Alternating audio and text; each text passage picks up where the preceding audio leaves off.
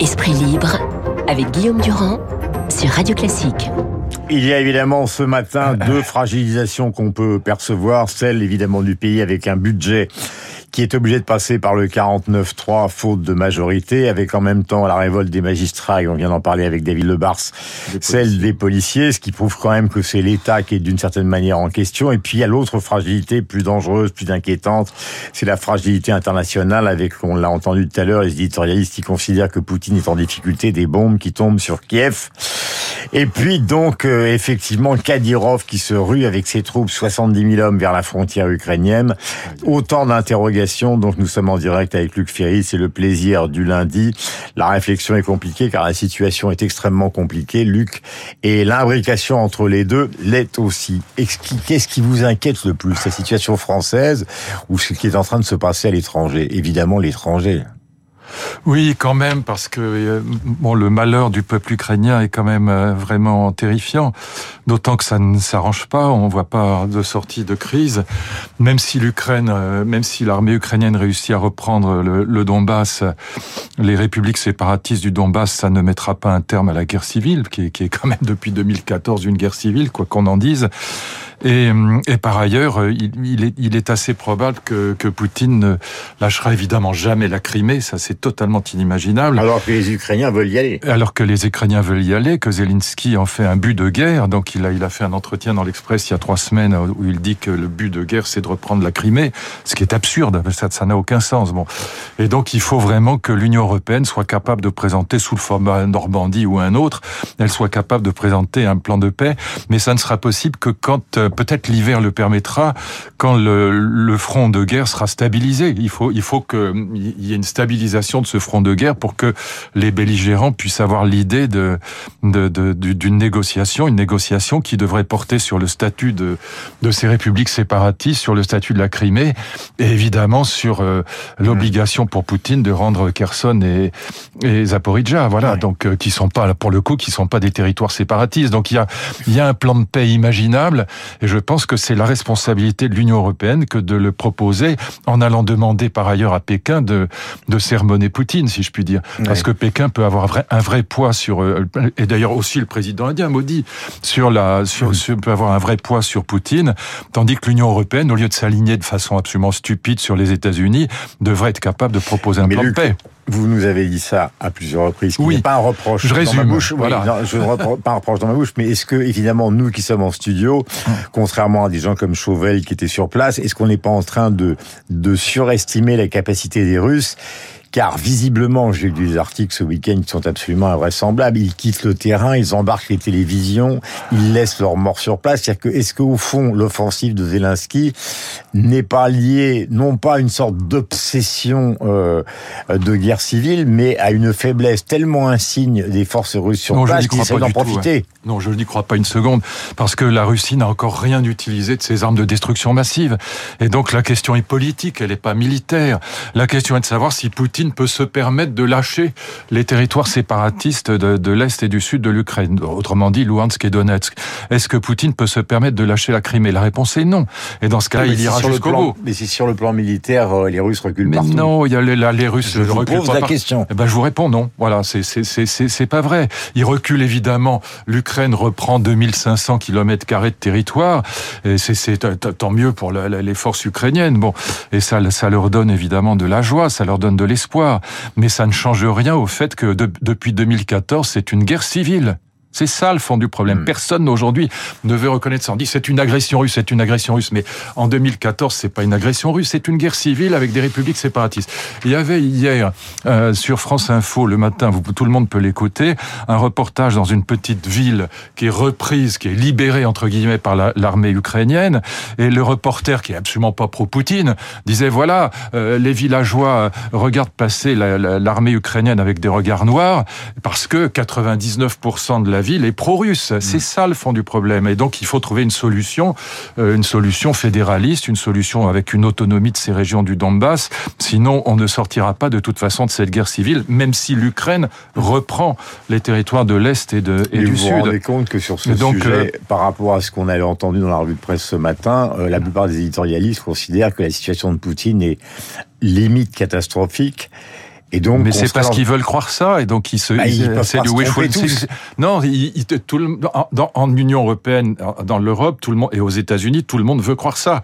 Lisez ce qu'a ce qu'a dit Elon Musk, qui est pas totalement débile. Euh, lisez ce qu'il a proposé comme plan de paix. Ça n'a rien à voir avec ce que disent les éditorialistes en France. Et donc on, on, on se raconte ce qu'on a envie de se raconter.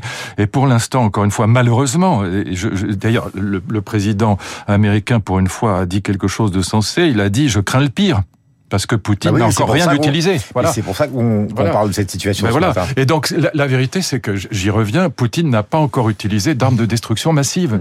Alors évidemment que son armée est en difficulté, que les militaires français ont raison de dire voilà, euh, l'Ukraine gagne du terrain. Ils ont repris 2500 mm. km. Avant, ils avaient pris 6000 km. Tout ça est vrai. Je ne le nie évidemment pas.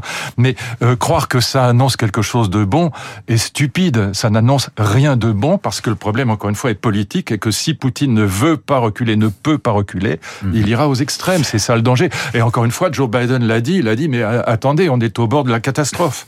Et donc, c'est la responsabilité de l'Europe que de proposer quelque chose qui tienne un peu la route. Je disais Poutine en difficulté, Edouard Philippe en embuscade. Euh, ah oui, c'est vrai. Enfin, c'est moins grave. c'est comment vous analysez ça si tôt? Ah ben écoutez, moi ma thèse, elle est très simple. C'est quand même assez étonnant. Il reste non, ans. Non, bah, vous savez, euh, il pensait toujours ne le dire jamais. Et donc euh, non, je pense que la, situation est, la suivante, c'est que le Parti socialiste est mort, mais les LR sont morts aussi. C'est ça la réalité. Pourquoi ils sont morts? Parce que tous les deux, Parti socialiste et Parti républicain, sont dans la même situation. Ils sont écrasés en sandwich entre leur centre et leur extrême. Voilà. Mm. Et donc, euh, pourquoi choisir un, un, candidat à la reprise euh, du Parti républicain, des républicains? Pourquoi choisir un candidat pro-européen, libéral, jupéiste, alors qu'on a Macron? Ou pourquoi choisir un candidat quasi d'extrême droite alors qu'on a Le Pen? Mm. Et même chose au Parti socialiste. Vous voyez bien que la situation est la même. Donc, dans ce, cette configuration-là, Édouard Philippe a toutes ses chances. Surtout qu'il défend un programme, évidemment, de droite, très à droite, sur euh, restauration des comptes publics, euh, réforme des retraites à 67 ans, etc. Donc évidemment qu'il se positionne très à droite. Et avec le soutien de Bayrou, ce qui est quand même étonnant, parce que Bayrou a sauvé... Euh, oui, enfin Bayrou dit qu'il peut se présenter aussi, donc c'est un soutien comme la corde soutient le pendu, parce qu'il dit aussi qu'il peut se présenter aux prochaines élections présidentielles. Donc c'est pas, c'est un soutien. Enfin, je, ah bah, celui qui dans l'opinion mène la danse, c'est quand même Édouard Philippe. Bien sûr, à François bien sûr, bah, évidemment, bien sûr. Et Édouard Philippe a toutes les chances euh, euh, parce que, bah, voilà, il représente la droite, euh, la droite raisonnable, si je puis dire, mm-hmm. et il prend, il, il aura à la fois l'héritage de la droite républicaine raisonnable et pro-européenne et libérale, et puis l'héritage de Macron. Donc il est, il, il a, il a deux, deux réacteurs, si je puis dire, Macron et Juppé derrière lui. Et c'est assez logique. Et, encore une fois, Parti socialiste et républicain, mais je, suis désolé, mais ils sont morts. Question. Euh, que C'est pas une bonne nouvelle, hein, pardon. Moi, je, je, ça, ça, me désespère, hein, mais voilà, je pense que le débat sans extrême, et je, je vous l'ai dit mille fois, il est catastrophique et que ça se termine toujours comme en Italie par la victoire des extrêmes. Euh, Grand télégramme de d'hommage d'Emmanuel Macron, d'Elisabeth Borne, du Centre Pompidou, euh, d'université américaine après la mort du philosophe français Bruno Latour qui a beaucoup oh publié en anglais. Ben, je vous pose la question puisque euh, tout le monde lui rend hommage en disant que c'est le plus grand philosophe français, oh. incompris dans son pays.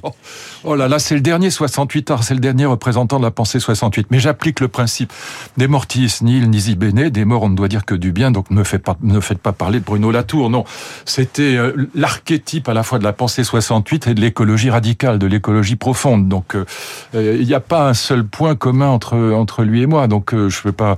Voilà. donc encore une fois, des morts on ne dire que du bien. ne veut pas dire que sa pensée est inutile, puisque finalement... ah non, elle n'est pas inutile, elle est profondément nuisible.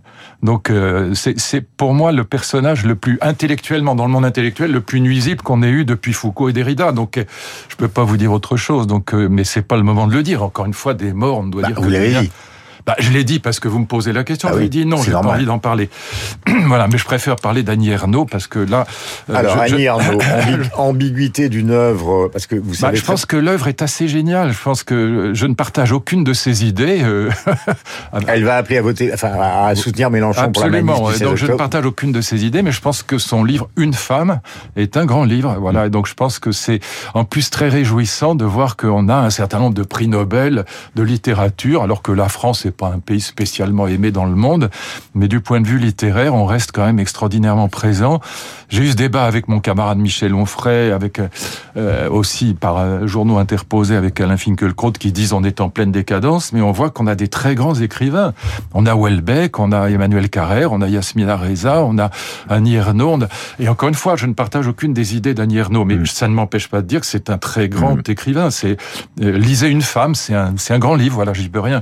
Et donc je trouve ça très réjouissant de voir qu'on a encore des, des, des, grands écrivains qui sont, qui sont reconnus dans le monde entier. Mm-hmm. Et donc euh, voilà, ça me paraît tout à fait, euh, tout à fait important de noter ça par rapport à l'esprit de, de décadence qui envahit la France aujourd'hui. Voilà, nous allons terminer avec quelque chose de beaucoup moins sophistiqué, bien que ce soit une réussite absolue des Français. Michel Berger, Luc Plamondon, qui est québécois, donc francophone. La reprise de Starmania à partir du 8 novembre et dans sa salle de bain. Luc Ferry a toujours chanté le matin, j'aurais voulu être un artiste, lui qui est philosophe et qui vient d'enterrer une deuxième fois Bruno Latour. C'est à la scène musicale et voici les uns contre les autres grâce à notre bien-aimé réalisateur et on enchaînera sur le flash et le journal incontournable. Stop